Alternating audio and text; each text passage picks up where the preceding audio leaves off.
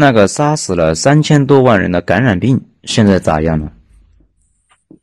疫情期间，天天看这方面的东西，发现一些非常意想不到的数据，比如中国每个工作日创造的 GDP 是三千六百亿，停工一天可以理解为损失三千六百亿。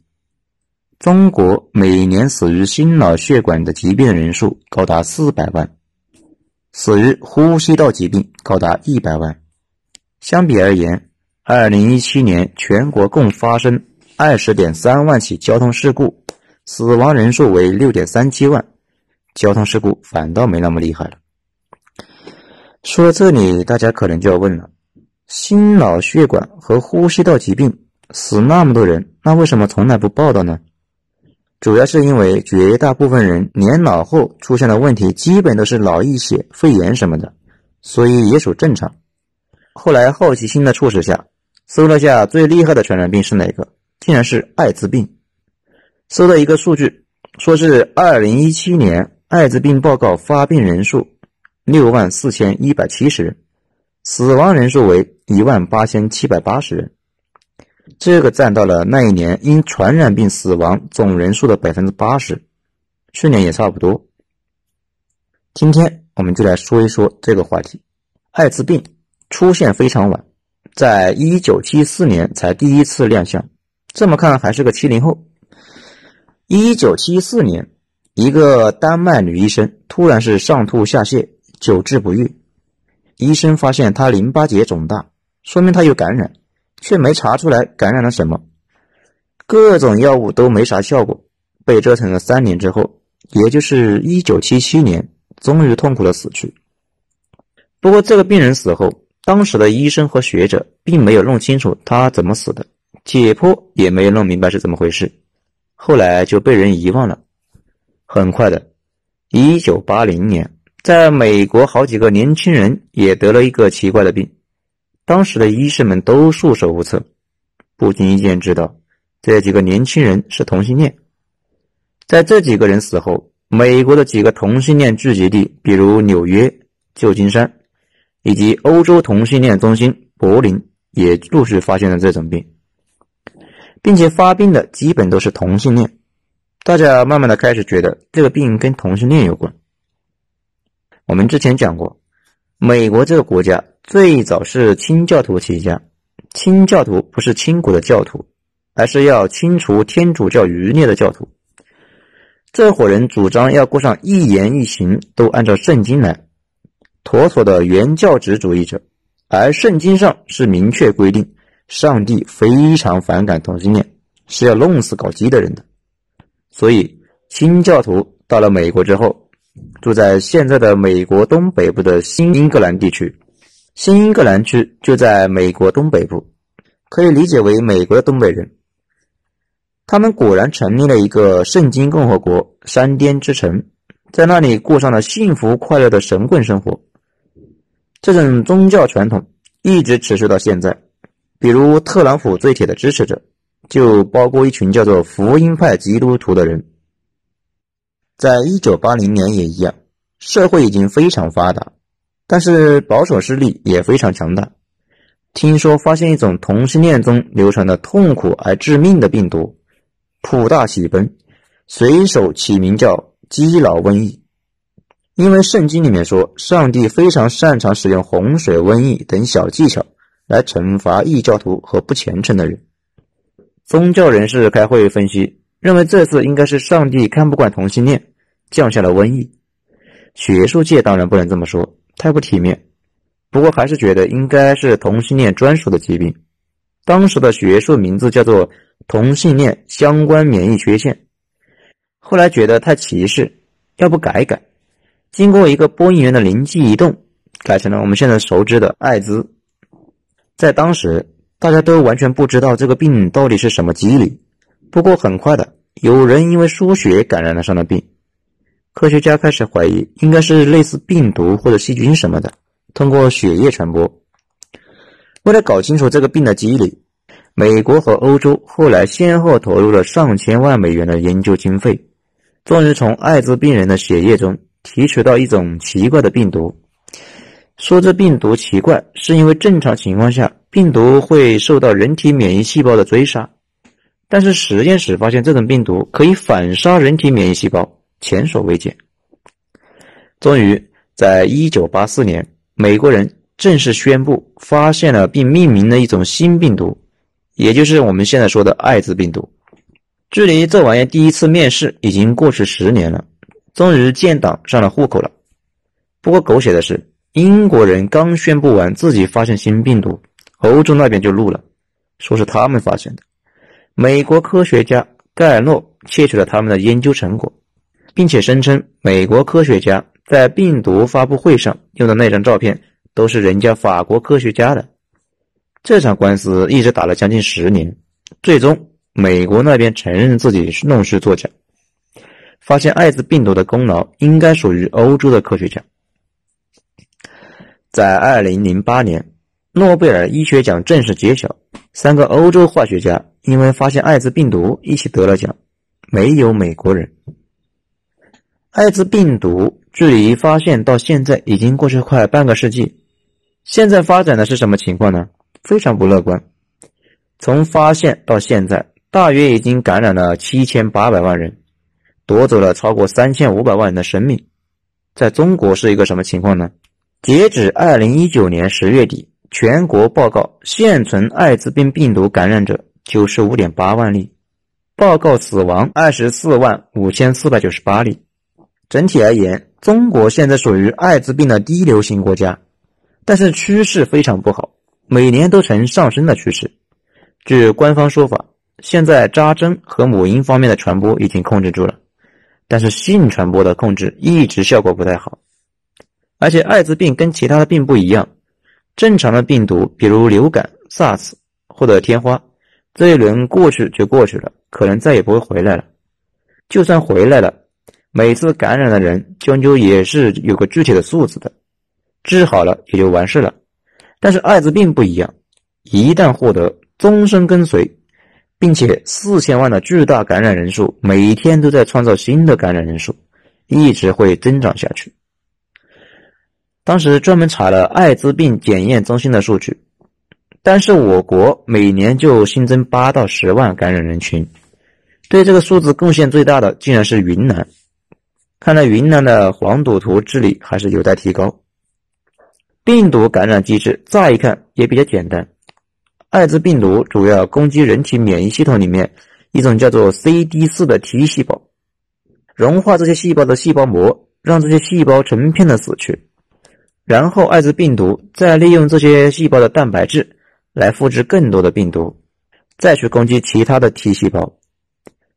这也是为啥确认是否感染艾滋病的鉴定方法就是检测 CD4，如果发现这个细胞的比例低的离谱。那就基本确定有问题了。这些病毒就跟城市里的罪犯暴徒似的，专注于攻击警察等执法力量。一开始暴徒病毒数量较少，警察总能把他们弹压了。但是每次都消灭不干净，他们就藏起来，再过两天再出来作妖，再弹压。这个过程可以持续很多年。这段时间人体是感觉不到被感染的，属于潜伏期。直到这种僵局被打破，暴徒彻底做大，免疫系统全面崩溃，这时候人也就彻底的废了。没有免疫系统的人体，就跟没有警察军队的城市一样，普通人感冒都能让人要死要活的。这个崩溃的时间有长有短，短的一年，长的二十年，一般八到十年。这里有一个问题：为啥最早在同性恋里传播的最猛呢？原因比较难以启齿，主要是跟他们的生活方式有关。咱们不能说所有的同性恋都那样，不过客观的讲，尤其是早期的美国，绝大部分同性恋的生活都很混乱，经常换伴侣，再加上性行为的方式比较特别，所以感染率就非常高。不过现在异性恋已经后来居上，毕竟异性恋的数量占据了绝大多数。不过在高校。艾滋病通过同性恋传播还是占绝对的主力。中国疾病预防控制中心的主任吴尊友说，二零一一年起，青年学生艾滋病新发感染数以每年约百分之三十的增幅在增长，二零一四年的增幅更是接近了百分之六十。说到这里，大家就可能纳闷了：既然危害这么大，那这个东西是哪里来的呢？一开始瞎猜，说是可能是美国人的实验室放出来的，毕竟最早的大部分人病人都是美国人。后来确认不是，因为美国国内比较透明，啥事都披露出来。更重要的是，只有美国把这玩意当心病，在非洲，反正什么病都治不了，什么病都不当回事。艾滋病已经流行了很多年，竟然没人发现。直到美国发生大面积感染后，美国科学家去乌干达抽样调查，发现这个国家百分之十的人携带艾滋病毒，其他非洲国家也差不多。再后来，科学家无意中在非洲猴子身上发现了一种病毒，跟人类身上的艾滋病毒非常像，也可以让部分猴子失去免疫力。当时就有人怀疑，是不是人类的病毒和猴子的病毒有什么关联性？是不是人类的病毒就是从猴子那里来的？说干就干，科学家找了几千坨猴子粪便，从中提取到了猴子身上的病毒。然后编写成了一个非常复杂的计算机程序，最终证明了人类的病毒就是从猴子身上进化过来的。那猴子身上的病毒是哪里来的呢？后来发现应该是两种其他的病毒重组的。至此，艾滋病的发展路线也就大致弄清楚了。我们说的艾滋病毒最早也是两个危害不大的病毒在猴子体内重组，然后继续变异。终于变成了能够传播给人类的病毒。听过上篇呢，就知道流感病毒也是这样的，一开始也是个鸟类中流转的病毒，后来变异成可以传染给人类的病毒，再变异几次，整体毒性越来越弱。病毒可以传染给人类，并不代表百分之百能够传染出来。那种感觉就好像你好好学习，应该能考上名校，但是这个操作本身很有挑战一样。艾滋病毒不能在空气中逗留，从一个机体中出来得立刻进入下一个，而且只有三种途径：母婴、性交、血液。人类和猴子之间发生这三种行为，无论如何都有点难以想象。不过，充满想象的非洲人还是做到了。现在已经不知道他们是往自己体内注射了猴子血，还是跟猴子发生了那种没羞没臊的事情。反正病毒跑到人类这里来了。对于后一种可能，纯洁的我们可能觉得操作性不强。可是要知道，什么奇葩都有。澳大利亚每年起诉几十个涉嫌受教的人，直到二零一五年，丹麦才通过立法禁止了受教。在那之前，一直是可以的。不多说了，你们发挥下想象力吧。当然了，也有不那么恶俗的版本。白左们觉得不该用恶意揣测非洲人民。非洲人民怎么会干那种事情呢？这几年搞了一个非常讨巧的说法，说是非洲的猎人跟猴子搏斗过程中，伤口溅上了猴子的血，这个猴子正好有病，这个病毒突破了人兽的界限，跑到人类这里来了。嗯，那就看你自己选择相信哪个版本。最早应该是在二十世纪初就从猴子那里传染到了人类，直到我们讲到的一九七四年才被注意到。艾滋病被发现没多久，就席卷了全世界。而且，艾滋病发生的那几年，我国正在搞改革开放，顺利进入我国，随后在我国大肆发展。之前说了，我国现在有近九十五点八万种确诊的，但是还有很多人并不知道自己早已经被传染。既然不知道，就不会去查，也就没有被统计到。所以，潜在病毒携带者的数量应该非常吓人。而且大家注意一下，每个社会都有过那么一个阶段，群众变得很躁动，乱搞和奢侈就跟毒品一样，横扫整个社会。美国和欧洲在上世纪五六十年代达到了巅峰，日本在七八十年代，中国现在就处于这种状态。这种状态下，几乎不可避免的，我们说这个问题会尤为突出。上世纪八九十年代。各国都拿出吃奶的劲来攻克这个医学难题，这中间还发生过一件有意思的事情。当时一度发现一种叫天花粉的中药材，可能是攻克艾滋病的特效药，因为通过对比实验发现，这个中药材中确实有能够抑制艾滋病毒。下一步就是提纯，一旦提纯出来有效成分，然后临床实验也就大功告成了。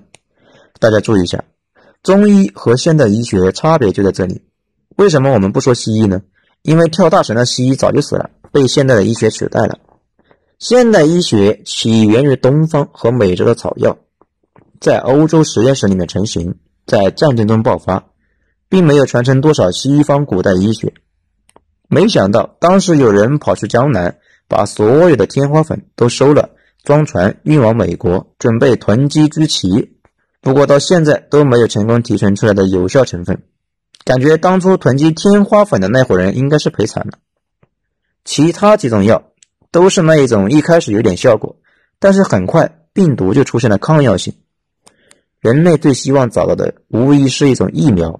打上之后一劳永逸，不过这项耗资巨大的研究到现在为止没啥成效，原因倒也不复杂，就跟流感病毒一样，艾滋病毒的遗传物质也是单链的 RNA，复制过程中错误百出，代价是病毒后代大批量死亡，但是好处很明显，有一部分活下来的病毒变异到连他爹妈都不认识这个东西。如果不太理解，就思考下中国人经常说的那个恶俗的段子，觉得辐射会导致变异，说不定变异出天才。其实绝大部分变异都是坏的，只有极少数是好的。一个天才的背后可能是几万个畸形，病毒也一样，死几亿个病毒，说不定能产生一个耐药性的病毒。这种情况下，无论是疫苗或者是特效药，都有可能在新病毒面前失效。就在前两天，美国声称一项进行了三年、耗资巨大的艾滋病疫苗临床实验也终告失败。当然了，这不是第一次，在这之前已经失败了两百多次。而且比较怪异的是，艾滋病病毒非常专一，只感染人类，不感染其他动物。疫苗的研究必须在人类身上进行，全世界估计只有印度人和非洲人能够接受这波操作了。反正，在西方眼里，这两伙人严格意义上讲不太能够算人。除了疫苗，还有什么办法吗？有两种，一种叫 PrEP，类似阻断药，不过行动要快，感觉自己被感染，赶紧去看去吃药，说不定能阻断。另一种是鸡尾酒疗法。我们之前讲过，艾滋病病毒变异的很快，不管吃啥药都容易产生耐药性，所以有种疗法是同时吃两三种药。病毒变异出来的针对了 A，病毒变异出来的针对 A 的抗药性不一定可以对付 B。现在这种疗法可以把病毒压制在一个低风险的状态，让你的生活几乎跟正常生活没啥区别。现在国家提供几种免费药，如果吃一段时间，这些免费药都形成了抗药性，那就得花钱购买其他药物了。我费好大劲找了这方面的医生问了下。说是每年得花上四五万以上，上不封顶。有些美国大佬每年花个几百万的治疗费，完全能做到跟正常人没有差别，快快乐乐几十年。不过也有几个问题，这种药能持续多久呢？这个分人，通过这个疗法，有些人可能一辈子都不发病。当然了，不是所有人都能这么好病。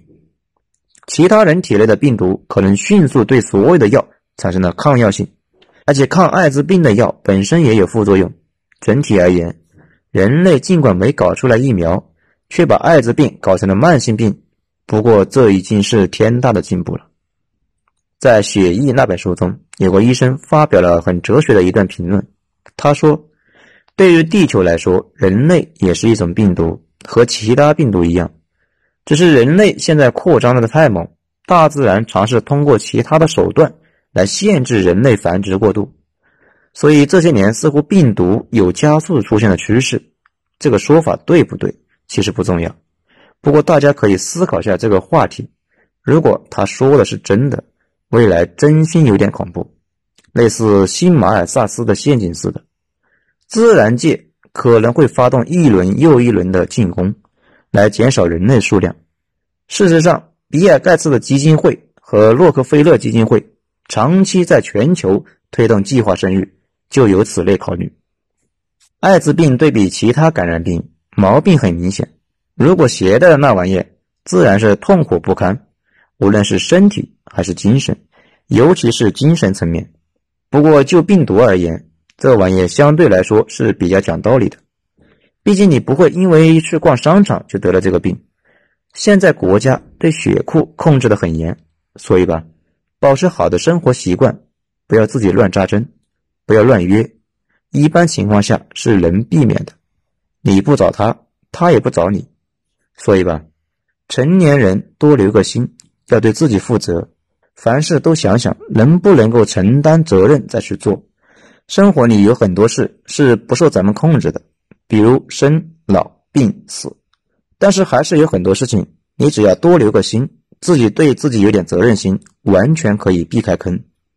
多长个心，说不定恶魔从你身边擦身而过。